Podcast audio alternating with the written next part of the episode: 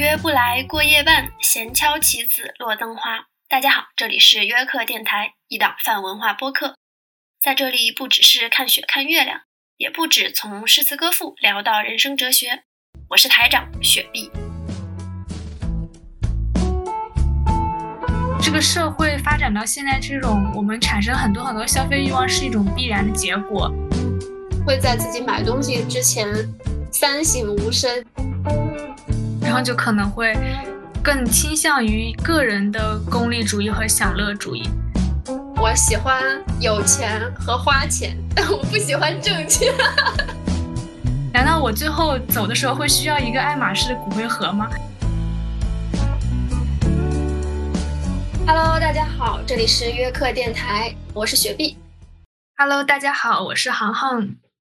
那今天呢，邀请到了我的好朋友航航，我们一起来聊一下跟双十一这个时间点有关的话题，关于一些消费观或者是消费主义和自己的观点吧。那就话不多说，我们直接进入正题。嗯，我们我们两个先简单的说一下各自的消费观是怎么样的。嗯，好，就是我的消费观的话，其实这几年来经历了比较大的变化，然后目前的话。是处于一个理性占上风的这么一个状态，就是随着年龄的增长，年纪越大，然后就越来越抠门，开始变得。然后，但是我和妖总有一个比较像的地方，就是我们一直是奉行一种该省省、该花花的这个一这样一种状态。对，然后可以具体展开说一下，我们是怎么该省省、该花花的。那我我先给大家描述一个。航航同学该省省该花花的 典型案例。我们大学的时候有一次大学期末，那因为期末时间，很多人其实就是提前把自己所有的这个学期的生活费全都花光了。当时航航也是这样，然后我自己好像是那时候想去西单大悦城去买什么东西吧。所以就去求航航说：“哎，你陪我一起去，我一个人有点无聊。”所以航航是以一个陪我去逛的这么一个角色开始的。这 对对，结果去到了大悦城之后，走到了四层的那个电梯上去之后吧，刚好有一个柜台是卖那个灵美的钢笔，是灵美对吧？是，记得太清楚，还四层。对对，有有有灵美钢笔。然后航航的字儿特别好，他喜欢写呀画呀的，所以就我们两个就走过去。航航说我要看一下，那个店员可能也是快过年了，就是没有什么销量，所以逮着两个人可劲儿薅，就说哎呀可以试一下呀。所以航航就拿过这个笔来，在人家的那个草纸上面试了一下，写了几个字儿。写完了之后呢，就是没有一秒钟的犹豫，航航转过来跟我说：“你有多的钱吗？”然后我说：“我说我有啊。”然后航航说。借我五百块，我开学还你。我说啊好，然后主要是补充一下那个那个店员还攻攻击我，他说 你这个字儿也太好看了吧！就是当场我要是不买，我就觉得就白瞎了我这个字儿了。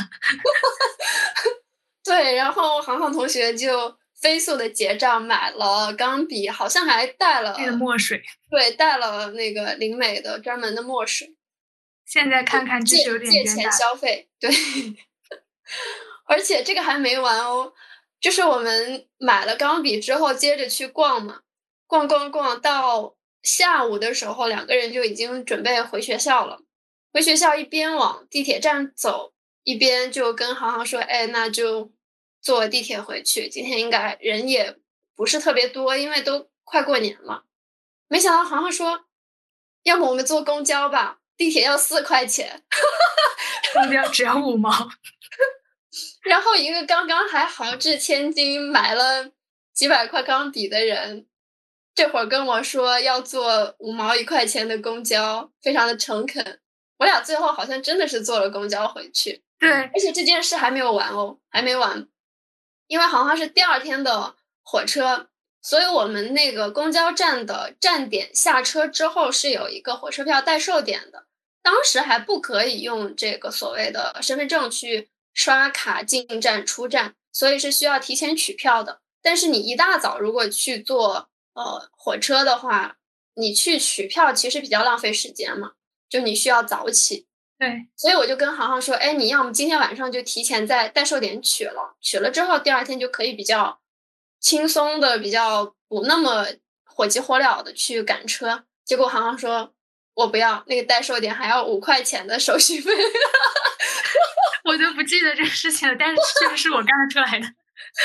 一定是你！哎呦，我要笑死了。嗯，给航航补充了一下，我也自己说一说我自己的一个状况。那我其实也是所谓该花花能省省的这么一个消费模式嘛。那该花花的话，我有些地方确实会比较的大方，比如说在音乐方面，我是比较不太设置上限的，夸张到我的绿钻好像已经续到。四三年还是四年后了，是 我是一个绿钻富豪，然后嗯，包括比如说买唱片呐，或者是也会花钱花的比较没没十三数吧，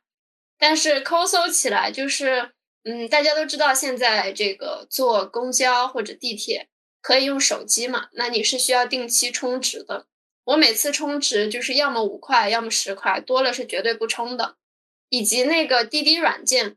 我每次用滴滴要打车前的一件事儿就是付上次的车钱，我绝对不会说立马付钱，或者是说就是当天付钱，我会一直等等等，等到我要下次打车的时候，这个钱我才会付出去。你真是，呃，那个什么滴滴司机很害怕遇见的那种顾客。嗯，说起这个省钱，其实我最近不是自己一个人开始生活嘛，然后。也是有一点小心得，就是我就是经常很多事情都想身体力行。就是说一个最近的例子，就比如说我手机坏了，发现那个电池在自己换的话就是只要一百块，然后你去店里换的话就是两百块。然后我就决定双十一的时候置一百块钱斥巨资买一个电池，然后自己回来换手机电池。我就觉得是有些钱就是真的不用让别人赚。你这个你这个抠门的状况让我想起来，就是之前我很喜欢大老师嘛，大张伟，他有一个金句说：“哎，我们家是有家训的，我们家是希望说少花钱多办事儿，不花钱也办事儿，最好是花别人的钱做自己的事儿。”那肯定那是最好不过了。嗯，然后但是其实有的东西就是我日常中。感受到的有些东西，我是希望说我能该花花的，但是它并不是所有的钱我都能花得出去。举个例子，比如说我就是嗯工作之后吧，对于比如说展览啊、话剧啊这样的一些嗯精神活动、精神消费吧，我就很希望说我能够周末或者节假日的时候去陶冶一下情操。但是呢。就是你会发现，比如说展览，国内的展览，它有的时候真的炒的价格非常的高，好像把它定位到必须是所谓的上等人才能消费的东西。但是我觉得这个定位有点太过了，而且有时候它的这个布展或者说它的展品其实很一般，我就觉得它有点不配。对我就不太愿意去做这种嗯有点冤大头的消费。可能这个，因为毕竟还是比较新兴的事物，在国内就是文化产业还是发展的不太成熟。那刚刚你也说到你的这个观念变化，我听下来，它是一个不断朝一个方向去精进的一个变化，好像没有非常明显的一个消费观的转变，对嗯，其实是有的。就是我一直感觉我在上大学之前，我就是是一个非常不知道自己是谁的这样一个个体。我就是我心中这个建立自我的这个程序是没有被启动出来的。大多数时候其实都在随大流，然后就是所所谓的受到应试教育或者说是这种教育体制的影响吧。然后我其实是像一个无头苍蝇一样的，就是大家呃。做什么就做什么，包括是消费这一块，大家什么流行什么买什么，我就会去买什么。然后，但是后来就是我在不断的去，包括学呃学习新闻传播这个过程中，也会去看一些社会学啊之类的东西嘛，包括之前像鲍德里亚的那个消费社会之类的这些知识，让然后让我就是重塑了我的这个消费的观念。就我当时有一段时间也非常沉迷于那种就买呃。品牌的包啊，什么之类的。然后我当时其实是也不知道为什么要买，但是大家都都都说好，然后明星都在背，然后你就觉得那个都说好，对，大家都 说好，然后你就觉得它就是很好啊，好在哪你也不知道，你就是想买，然后其实也跟自己的消费能力也不那么匹配，然后但当时就是这样一种非常懵。迷蒙的一种状态吧，然后但是现在的话，就会逐渐的把自我建立起来以后，我就会发现说，哦，原来我是谁，不是由这些身外之物可以决定或者定义的。然后他那些虚无缥缈的东西，其实我一件也带不走。难道我最后走的时候会需要一个爱马仕的骨灰盒吗？然后我就觉得这些这些东西就是很虚无缥缈啊。然后现在就是完全可以可以随便抓一个帆布袋子就可以出门，或者甚至觉得这种宜家的那种购一块钱购物袋也很好看。这样，咱俩的那个时间节点差不多，但是嗯，转变的转变的原因可能不那么相似。就是我也是高考之前的话，我几乎是不太有消费观的，因为没有钱你就不足以谈观你。金钱观，你没有金钱哪来的观？对，但是高考之后，就是在维持了我之前对于吃喝的这部分坚持消费之后，我能明显感觉到我在买衣服方面的比重，它占了我生活费很大的比例。但是我会比较关注所谓单品品质的提升，因为是这样的。首先，我小的时候，就是我妈妈是一个在生活上面比较抠门的这么一个人，对。所以，我小的时候刚好有一个表姐，他们家条件非常好，而且她漂亮衣服特别多，你就好像很容易去捡别人的衣服穿。但是那个时代其实没有说觉得捡别人衣服就怎么样，就家长们没这个观念。但其实我觉得，嗯，捡别人衣服会不会让你不舒服，取决于有没有选择。就是我是既可以买也可以捡，还是说我只有的捡。所以你就会有一点点像是小时候的报复性满足一样，你就很想买衣服，买新衣服。对，这个是其中一个点。另一个就是，就是我妈妈是那种说，哎，你觉得一个东西打折了，然后划算了，然后我就一定要买。但是我是不太赞同这种观点。我比较喜欢就是品质提升。我希望可能我一个东西，即使它很贵，但是它是比如说我可以穿三四年的，所以。高考之后，它相当于是我对自己消费观的一个践行。举个例子，我读大学的时候纠正这种消费观，我会在自己买东西之前三省吾身，就是你真的需要自这个吗？你是因为它便宜买的吗？你是因为它贵买的吗？那这个确实很很有用。那后来就是工作之后吧，工作之后有自己的这个嗯资本 金钱之后。就是首先，我第一年是有一个所谓井喷式消费的，夸张到那种，比如说什么双十一啊、六幺八，你的那个快递，当然不只是衣服，可能有一些日用品，包括你的抽纸盒子、什么手机架子等等的，买了一堆有的没的，那个快递件可以达到一百件，但是就对，就就是只是这。基本上第一年之后就不再有这种状况，就是你的那个物质安全感通过你的一次报复性消费一下子就积累的特别足，你就不再需要去。然后除此之外，有一个比较明显的点是我对音乐的消费。其实早期我对音乐的消费不是用无上限的，那消费的节点主要其实就在啊王菲演唱会，因为当时我好像还是大一。的学生吧，但王菲当时号称所谓天价演唱会嘛，那我确实没有这个消费能力去去听。结果之后，王菲就几乎是退休了，就听不上了。所以从那之后，尤其是这种老一辈的演唱会，对，只要他们唱，我就我就愿意去买单，因为你不知道你下次还有没有机会去做这个事儿。嗯，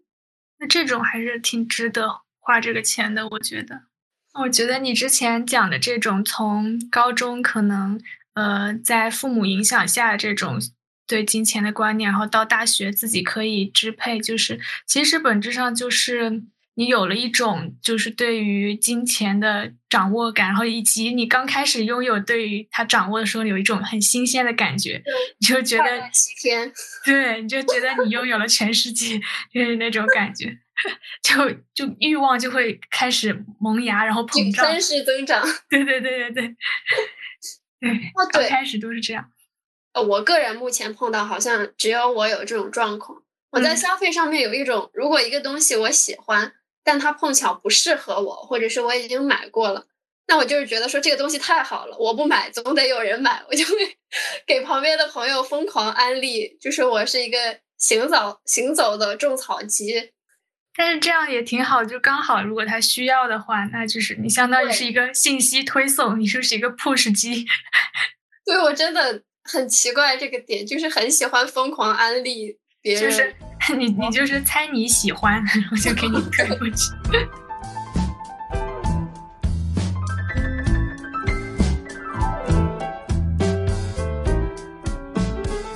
那我们个人的东西聊到差不多，我觉得我们可以聊一聊今天的题目。好，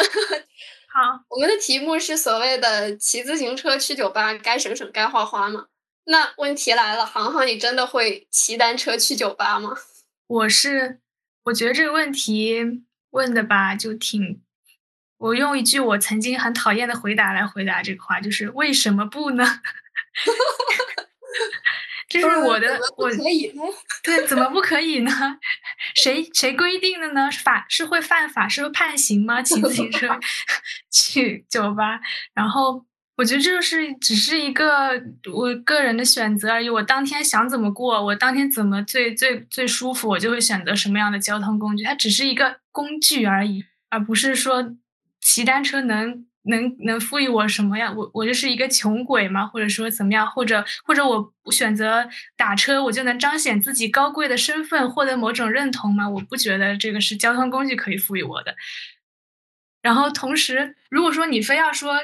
你选择一个交通工具可以让你成为一个什么样的人？那我觉得我骑单车是不是可以理解为我在树立一种我自己是一个健身达人，或者说我是一个低碳对环保低碳斗士？那你你会选择骑单车去酒吧吗？呃，首先我直接回答就是会，对，而且嗯，我通常是会选择低成本的去。那具体我是坐公交、坐地铁，还是说？啊，骑单车它取决于距离吧，但是回会打车回，因为我喝酒要尽兴嘛。我如果不打车的话，我不能保证我可以安全的骑车回家呀。对对对，喝车不开酒。对，而且除此之外，我不仅是骑单车去酒吧，我还会关，我还会薅酒吧的羊毛。比如说，不同的酒吧会有一些活动，比如有的酒吧说周一买二送一，或者是说什么。周五食品打半折之类，总之它会有一些各种各样活动，我会卡着那天去，并且我觉得这个也不是，它也不能算一个特别个例吧。就是我讲一个欧美那边有一个酒吧文化叫 pre drink，所谓的 pre drink 是啥呢？是呃欧美那边不管是 pub 还是 bar，它里面的呃酒品其实还蛮贵的。那好多酒鬼就会选择说，我在去酒吧之前，先在家里面把自己灌个半醉，喝点什么东西，然后我再去。就去了之后，那个氛围已经开始有点微醺，然后我再简单喝一点，又可以体验那种酒吧的愉悦的 social 的氛围，那何乐而不为呢？所以我觉得，对我都没有 pre drink，我骑个单车算什么呢？那雪碧，你平时会不会？就是因为你又省，然后又花的又又多，你会不会有一种不自洽的感觉？会不会有时候觉得自己很矛盾？嗯，基本上没有觉得矛盾过，因为我觉得你钱就那么多嘛，那我肯定是要花在刀刃上。然后，嗯，就是权衡金钱的这种琐碎，或者是说有点麻烦的这个状况，我觉得它虽然确实有的时候，嗯，有点就是消耗时间吧。但我觉得它是一个，就所谓的取舍，你不管是金钱上还是别的东西，它就是一个必修课啊。即使你富的流油，那你也总有你买不起的东西吧。人类社会的这个这个生产力还是很强的。对，所以我现在的基本的观念就是说，要成为一个能买得起贵的东西，但是我又有有选择不买的自由的这样一种状态。嗯，那所以你也不会觉得，就是比如说担心别人觉得，哎，这个人坐个公交来的，然后结果背了个很贵的包或者怎么样，就是你不会担心他们觉得你虚荣，也不会觉得，也不会怕说别人说你抠门。现在完全不会，但我可能像之前说的，年轻的时候，现虽然现在也很年轻，就是 刚读大学那个时候，二十来岁的时候，可能会觉得会很在意他人的眼光嘛。现在就是完全不 care 的一个状态。嗯，那其实我我这个其实有点想到一个好像不那么相关，但又有点关系的一个片段。就首先我是希望自己以自己的喜好为准嘛。对以坊间传闻说，之前这个三毛跟荷西有过大概这么一个交流，就是荷西问说你要你会嫁什么样的人，然后三毛说嗯不喜欢的话亿万富翁也不嫁，喜欢的话千万富翁也嫁。然后荷西说那你就是要嫁个有钱的呗。然后他说也不一定，你的话就怎么都嫁，就大概这么个意思。我就是希望说对。嗯，我买一个东西就是因为我喜欢，我喜欢的话五毛一块我也觉得，我一个塑料袋布袋子我也喜欢它，我也敢背出去。我如果不喜欢的话，你就是什么爱马仕、LV 也没什么用，我就是不喜欢。对啊，该骂他丑还是骂他丑啊？提名某 M。你刚刚说那个金钱的羞耻感。啊，我也是希望说自己对于这种所谓金钱的羞耻感能够洗刷的越来越彻底。嗯，我记得我之前有一个朋友，比如说我们说去看电影，不去没钱，请我的话我就去看，当然这个是在关系好的前提下。嗯，那我就很喜欢这种坦坦荡荡的说一个东西我买不起，谁还没个买不起的东西了？对，嗯，那这个本质上其实就是一种对自己的自卑或者不自信吧。嗯，然后它其实也是，嗯，被社会所塑造的，就是会让你觉得你是什么阶层的人，然后，嗯，你应该消你消费什么样的东西，然后你是不能去触碰那些上流社会的东西，大概就是这样的一种一种迷思。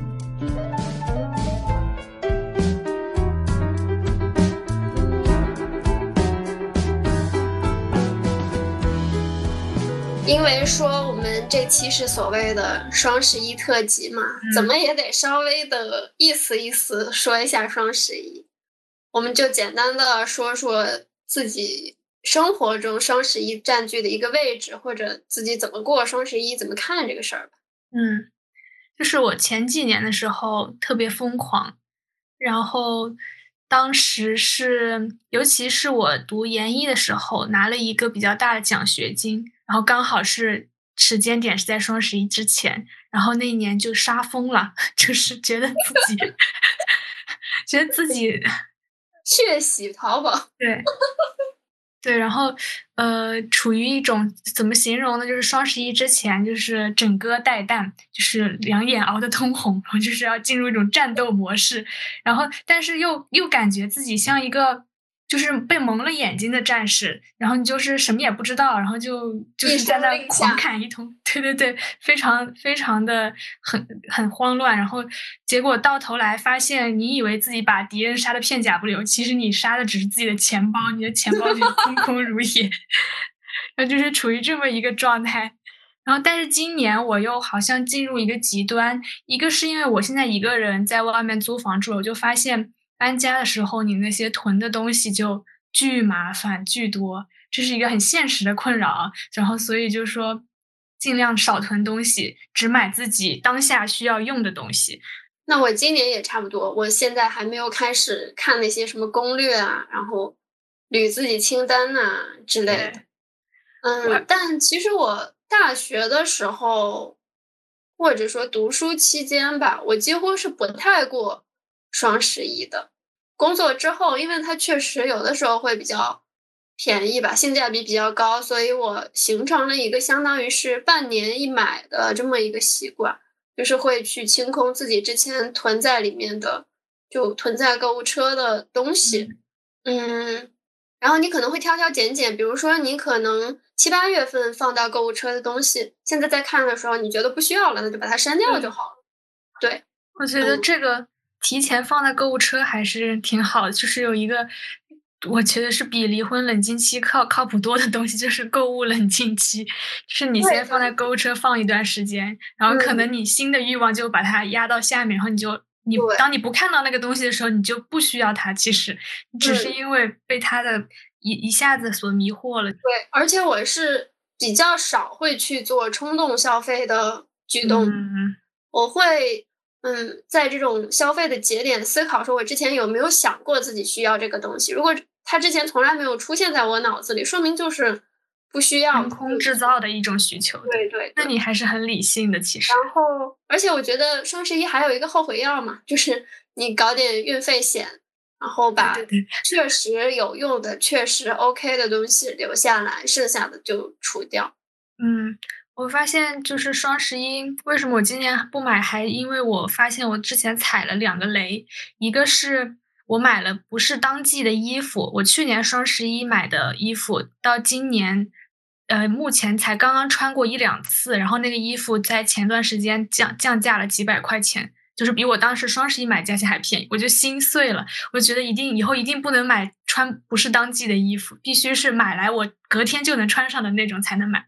然后还有一个雷是我很多护肤品就是真的是用不完，然后发现它。快过期了，然后我现在就是哭着每天就把它 往脸上呼，也要誓死把它用完。所以以后真的不能再囤这这些东西。就我有一个最近一两年的凑单法宝，比如说你有一些什么满减活动凑不到的时候，你可能会一直觉得说，那我要买很多这种本来不需要的东西。那我觉得你可以凑一些日日用的东西，比如说抽纸啊，对。然后湿巾啊，并且还有一个是很少人能想到的，双十一的时候，像麦当劳、肯德基会推出一些什么十次十次券，或者说什么五次套餐、三次套餐，它会特别便宜，而且你买了这个东西肯定不会亏，它会进你肚子，所以我觉得觉得这个是可以用。对，还有一个就是，首先是海淘很方便嘛，就是大家也可以护肤品之类的关注黑五或者是。就是免税店现在也没有任何门槛，那也可以去直接免税购买。我这样会不会被商家追杀呀？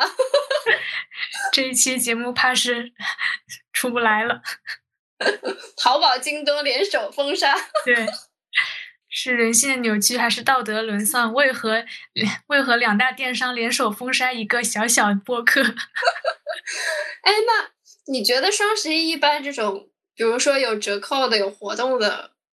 东西，是真的真的划算吗？就是它真的打到了你的需求痛点上。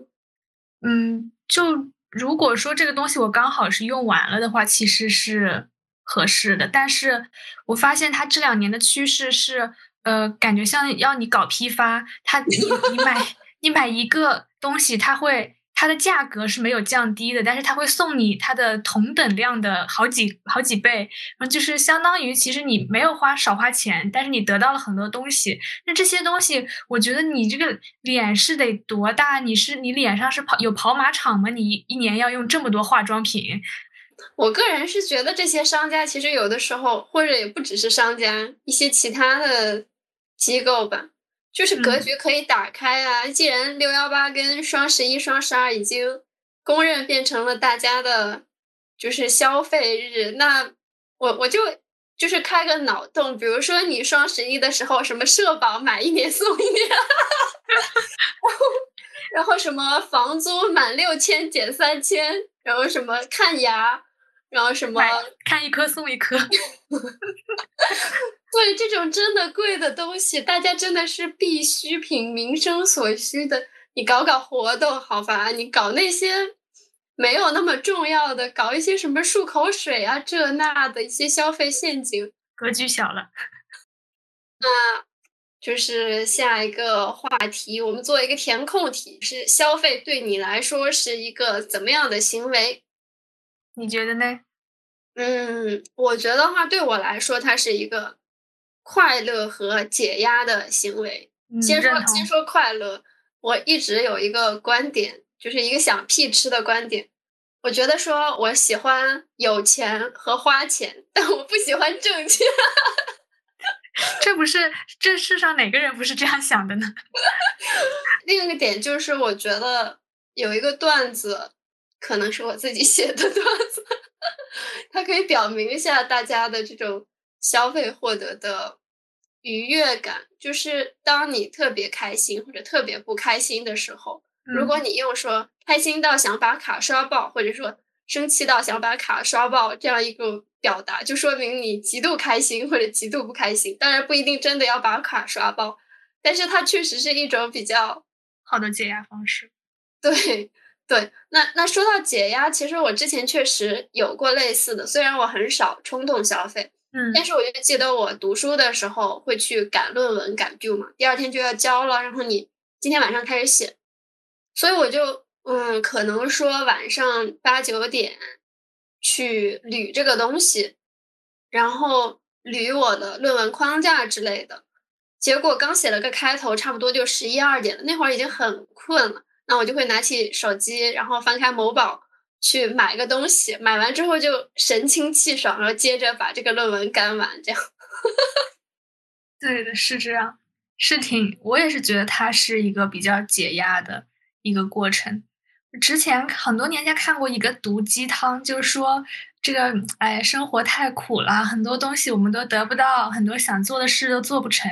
那既然有那些我们喜欢的东西，然后又能用钱买来，那为什么不让自己开心一点呢？我 其实觉得这个话虽然是个毒鸡汤，但是还是有一点它的道理在的。但是就是看我们怎么把握那个度吧。就是你可能买买一盒草莓让自己开心，和买一个几万块的包让自己开心，还是有点区别。大概就是这样。嗯。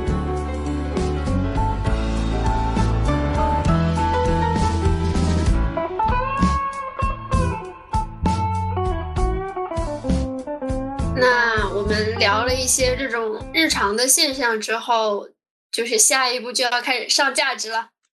首先，我们决定反思一下，就是生活中一些消费主义的状况以及啊观点吧。嗯。其实精致穷这个观点的话，之前讨论的还挺多的。大家其实非常简单，就是说你本质上还是穷嘛，你不能因为你外在精致就改变你的本质。所以人就应该关注本质，这是我就是对他的理解。我觉得其实挺简单的这个事情。嗯，就是嗯，其实我有一个观点蛮想探讨的。嗯，西方针对这个所谓的消费主义，它其实是有两派比较鲜明的观点。一派是所谓的进步主义者，或者是说社会民主党人，他们会认为说这种购物啊、广告啊、品牌啊这类，或者包括信贷这些东西，他会把嗯所谓主动的正直的公民变成一些被动的无趣的消费者。那另一种是消费主义的拥护者嘛，嗯，一般是以所谓的什么古典自由主义者为首。他们会认为说自由就是民主和繁荣的基础。那好像你觉得消费跟自由之间的关系，或者说它的尺度是一个怎么样的状况？嗯，其实我们现在处于的一种状态，就是就是被裹挟的一种自由。然后就是这些消费有时候会让我们感觉自己好像有这个主动权，然后感觉自己好像很精致。但其实它可能是一种自嗨，但我觉得有时候自嗨也不失为一种我们生活的一种调剂的方式嘛。你可以有时候偶尔放纵一下，自嗨一下，但是就是持续不断的，然后是不自知的这种自嗨，可能就会伤自己的元气了，你就会成为一个被被操控的、没有灵魂的这样的一个空壳了。嗯，其实我刚刚讲到这种。自由跟消费之间关系的时候，我想到一个点是必需品陷阱。嗯，就是我们经常会秉持一种观点，说你消费必需品就不是消费主义，就不是在奢靡浪费。我如果去买一个几十年还贷的房子，或者是说，嗯，等等的这样一些消费吧，它它就是人民的生活所需，生活必须。但其实我对这种必需品的建构持一个中立偏质疑的态度吧。嗯，嗯，我举一个案例，就是香港有一个词人叫梁伟文嘛，他的这种收入是完全可以支撑自己一个比较好的、比较高质量的生活方式，但他坚持不买房的。嗯，他这个人喜欢说去不同的呃地段、不同的这种装修风格的房子里面去感受自己的生活，所以他从来不买房。那我觉得其实，嗯，这种。比如说，就拿房子来举例，可能对于有的人来说，出于比如说童年的一些奔波啊之类的，他会对于这种房子给一个人的归属感、安全感非常的看重。但是，我觉得他需要个体去具体考量自己是不是真的需要某些必需品，而不是说官方把它定义为必需品，我就必须削纸削脚后跟的这么去使劲挤进去。对啊，就是适合自己的才是最好的。鸡汤了，鸡汤了。下一个话题就是关于科技对于消费的影响。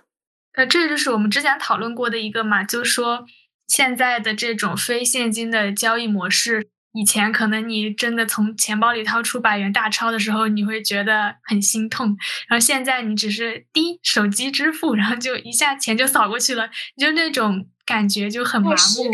对，没有实感，就是数字带给你的一种麻木感，然后可能会让你陷入更多无穷的消费中，这是一个现象吧？嗯，那我会想起来说，之前纸币去消费的时候是更为谨慎的。我记得很清楚的就是，比如说你，嗯，不管是刚从银行取完钱，还是说。嗯，春节的时候收了一些红包，那它一般都是百元大钞嘛。你这个时候其实很不愿意去买那些零碎的东西，把这个一百块钱破开，就觉得一百块这个数值，这个整整的数值是一个很宝贵的东西。你把它破开了，就好像很容易就花出去了，你就会有意识限制这个东西。但是现在它好像，你花一万块和花一毛钱在手机上来讲。是没有什么区别的，是的，它都是同一个信息，甚至说那个额度小的，你连那个消息你都可以设置说多少钱以下我不收到那个消费提示，那这个感知力就更低了。对，你可能在不知不觉中就会，嗯，就是产生了这样变化，你自己都没有意识到跟以前是有多么的不同。还有一个点就是互联网其实也是一个科技的影响嘛。那首先，其实我们刚刚已经说到了，你无论是什么广告啊、品牌呀，然后信贷的呃便利呀，都会助长这种消费。那其实互联网就是助长了这些什么广告、品牌、信贷之类的东西，你更容易收到广告。随便一个 app 的开屏，然后随便一个视频的中间贴片广广告，包括。大学的时候，好多同学开了那个支付宝那个花呗之类的，就是它太容易了，它对你个人的那个审核门槛非常非常低，你就很容易去获取这种通过互联网去获取到消费的便利以及消费的宣传，它就是一个巨大的消费行为的容器和载体，就可以在里边随心所欲、为所欲为。对，包括就是种草或者说攀比之风，以前大家只会就是身边人口口相传嘛。对。但是现在就是你每天打开小某书，然后因为全都是你想要的东西，你喜欢的风格，然后包括它的算法也在一步一步的提升，然后吃准了你喜欢什么样的东西。这个该死的太难守了，对这个该死的算法真的很准，就是每天打开 都是我想看的东西，他怎么这么懂我？它其实是扩大了你的认知范围，或者说是一种消费焦虑。对，就说现在很多的消费行为都会被贴上各种各样的标签嘛，然后呃，有很多像是。呃，包括追星啊，这个买这个东西是国货、国潮，然后还有一些女权这种种种的标签都会被赋予在这我们的很多的消费行为上。然后你是，你对你对这种现象有什么看法吗？嗯，我的话其实是完全不接招的状态，就是我无论你打的是什么样的标签，我只会关注说这个东西我需不需要，以及它实际上好不好用，然后性价比如何之类的。因为我觉得这些概念造出来，首先它不是生产这个产品的时候就造出来，它是你生产完之后可能要去做品牌、做广告。做营销的时候才创造出来的一些概念，它跟这个产品本身没什么关系。对，是一些是广告公司脑报会上产出的成果。对，然后还有一个就是，我觉得说，你作为一个消费者，一个资本市场的韭菜，就是你唯一的 价值就是你身上那个钱包。然后你购买的那个价值，实际上对你来说，它唯一的价值就是你使用的那个体验和它的使用价值。就是除此之外，你觉得说我买了一个东西，支持了国潮，支持了女权，支持了这个那个，但是其实你真的能支持到吗？但这个我有一点儿，呃。不同的看法就是，我觉得在消费的时候，就比如说你说的环保产品，我可能会在选择的时候会更倾向，如果我真的需要的话，两个东西我会选择那个更环保的，因为因为就是说你选择什么样的消消费的东西，就是你选择什么样的世界嘛，你可以去做那个小小的改变。两个对比起来，刚好是 A 产品，它有你喜欢的价值，喜欢支持的生活方式。那 B 产品没有，如果它对于你的使用价值没有太大的区别的话，那我觉得你当然可以去用脚投票。但是如果说，嗯，这个东西本来你就不需要，对，甚至我觉得，比如说一个人支持什么样的概念，支持什么样的意识，你可以有很多的方式，比如说你支持女权，你可以做一些内容；你支持就是你爱国，你想要支持国货。相反的，我觉得你可以去做一些，比如说传统文化之类的这么一些发掘，而不是说用我的钱包去给它增砖添瓦，因为很多时候它就是一个挂挂羊头卖狗肉的一个。是的，是的，这还是要好好分辨一下。这个追星其实也蛮搞笑的，我觉得大家可能很我我觉得很多人会选择去买那种明星同款，然后呃。某某某明星代言的某产品就会去买，我觉得这个行为就是作为一个常年白嫖粉，我觉得这些行为都挺，因为他买了这些明星同款，就是 gay gay 也不会多看他一眼，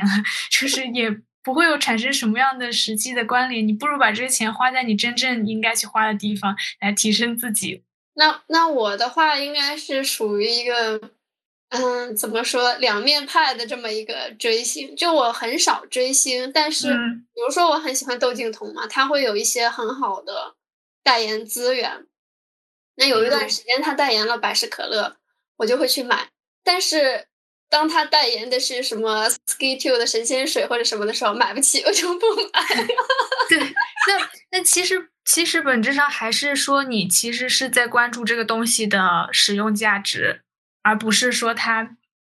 的某些符号的价值，或或者说我对它的承担能力，就是，嗯，虽然可能我更喜欢可口，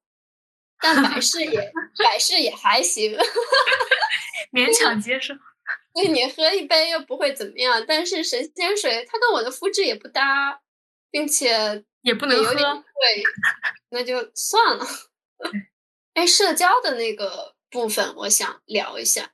就是，嗯，在消费或者是说花钱部分，有一类很大的占比，尤其是成年人嘛，很多时候，比如说社交消费或者是所谓的人情消费，啊，它还是占占蛮大比例的。但是其实我这一部分是不太愿意去花费太多的这个占比的，因为在我的心里面，人情消费或者说社交消费跟礼物消费是不一样的。嗯，对就是社交消费或者人情消费，它听起来就很被动。是我为了面子上好看，或者说跟这个人之后某些的可能某些有一些利益上面，或者是说面儿上的一些比较好看的，日后留一线嘛，这种这种思路。嗯，但我是不太喜欢的。相反的，如果是我送一个人礼物的话，那我一定会。如果我不喜欢你，我就不会送。那我如果但凡要送了，我就不会去抠搜说我要送一个便宜的、打折的这样那样的。我会送一个合适的，我觉得适合你的。但相反，如果我单纯就只是为了人情的维护，或者说社交上有一部分的谈资的话，我我只代表我个人话，我是尽可能会去减少这部分的消费的，因为我觉得说用金钱去。维持的这样一种关系，它首先它不牢固，对于我来说，其实它的可用价值很低。那其次就是我本身好像也不太需要这种。对这个话，我反思一下自己之前可能有一段时间会出于面子会请一些莫名其妙的客，就是 请人吃饭，然后其实呢又非常的。本本质上又非常抠的一个人，然后请完了以后回来就常常后悔，就是就开始自我内耗。哎，我当时为什么要冲打肿脸充胖子？我不请大家 A，不是也一样吗？为什么我要请呢？然后其实这种时候就会回来的时候反思一下，发现做了一些没有必要的这种讨好型的消费。用钱能维护的关系。他就只能到那儿了，就是有，他是有一个上限阈值的。对，就是咱又不是金主，怎么就怎么就沦落到用钱维护关系了？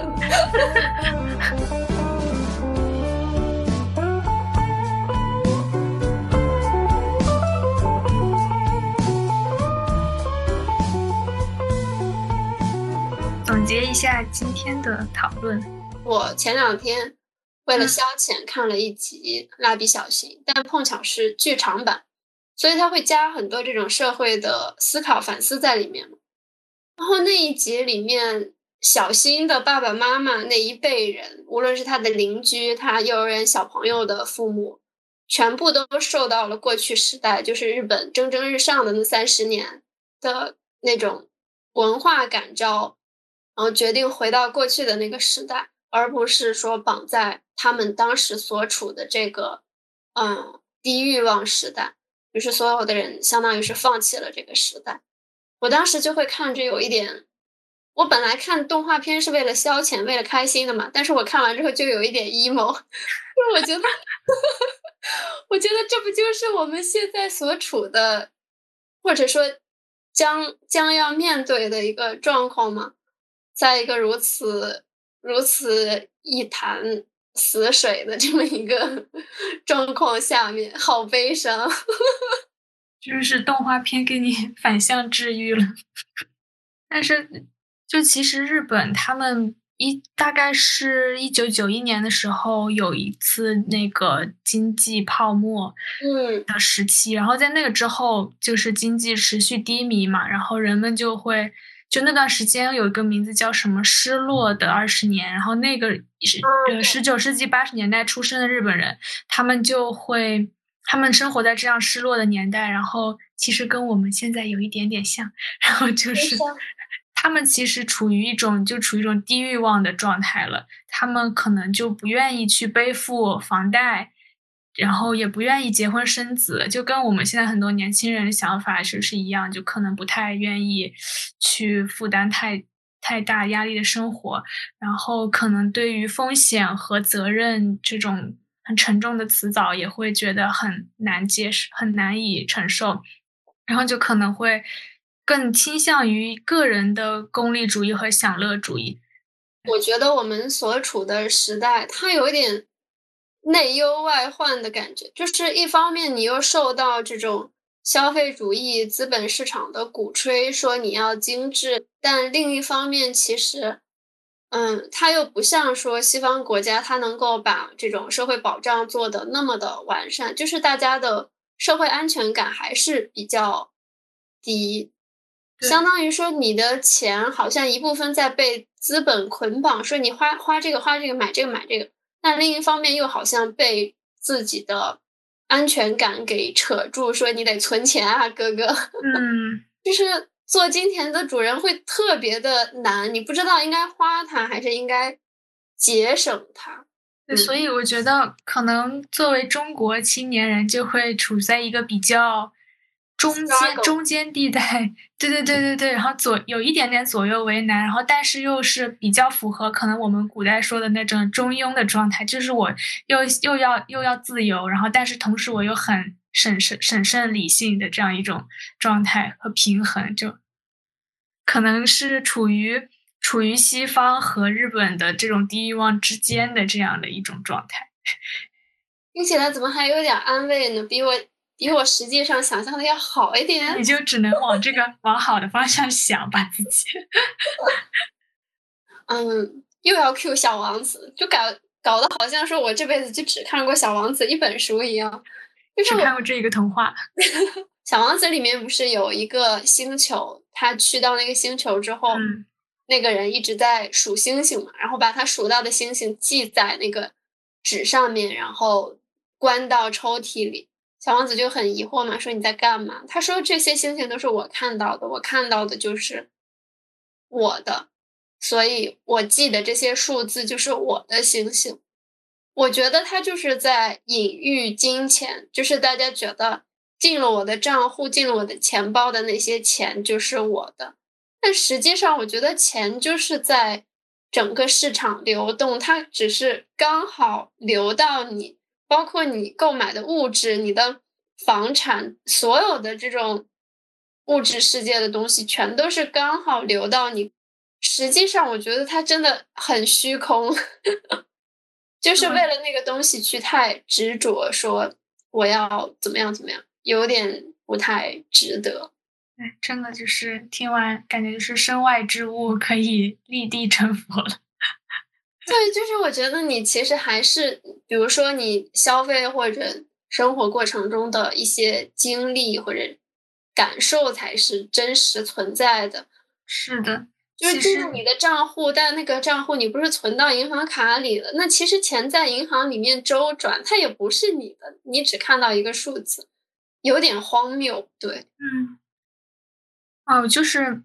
我想到昨天看小红书的时候，刷到一条，就是有一个人就说他非常的禁欲，他说我要坚持多少多少天不买这个不买那个，什么也不买。然后我当时看到的时候，就会觉得有一点儿。有一点奇怪的感觉，就是说，虽然说我们现在可能要警惕消费主义，但是其实也应该要正视自己的欲望吧。这个社会发展到现在这种，我们产生很多很多消费欲望是一种必然的结果。可能说时代推推演到现在，我们再回过头去过原始人的生活是不可能的。然后，所以我们就喜欢看一些像李子柒啊这种回归回归大自然的东西，因为。因为在我们现实生活中是不可能实现的，我们势必会因为每天的空气污染，然后汽车尾气，然后我们的皮肤就出现各种各样问题，我们就需要买各种修护的产品，然后也势必会因为说可能呃某个地方水质不好，啊这就是比如说北京 水质就不好，你就可能要买一些净水壶、净水器，就是有有些钱就是真的是该花花。对。我也觉得说，就像我前面说的，你很多的无论是需求还是说你的观念，它都是一定是被塑造的。某种意义上，每个人都是所谓的 NPC 写好程序的那种。你的身体里自然会带着什么消费主义，包括说现在有的人会反对说服美役，或者是等等的各种各样的这种意识。我觉得你本身一定在这个意识里面，你可以理智面对。但你如果说我要把所有的就是这种外界或者嗯社会文化强加到我意识里面的东西除去的话，那那我觉得没有别没有第二条路，就是你只能就是自杀吧，对对，因为因为你一定是这样一个综合的产物。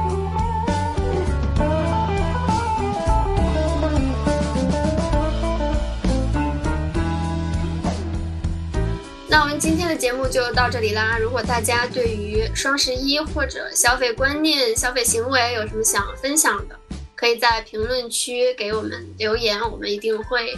积极回复。那对于这期节目，如果你喜欢的话，可以点赞、收藏、订阅、分享。那我们这期节目就到这里啦，拜拜，拜拜。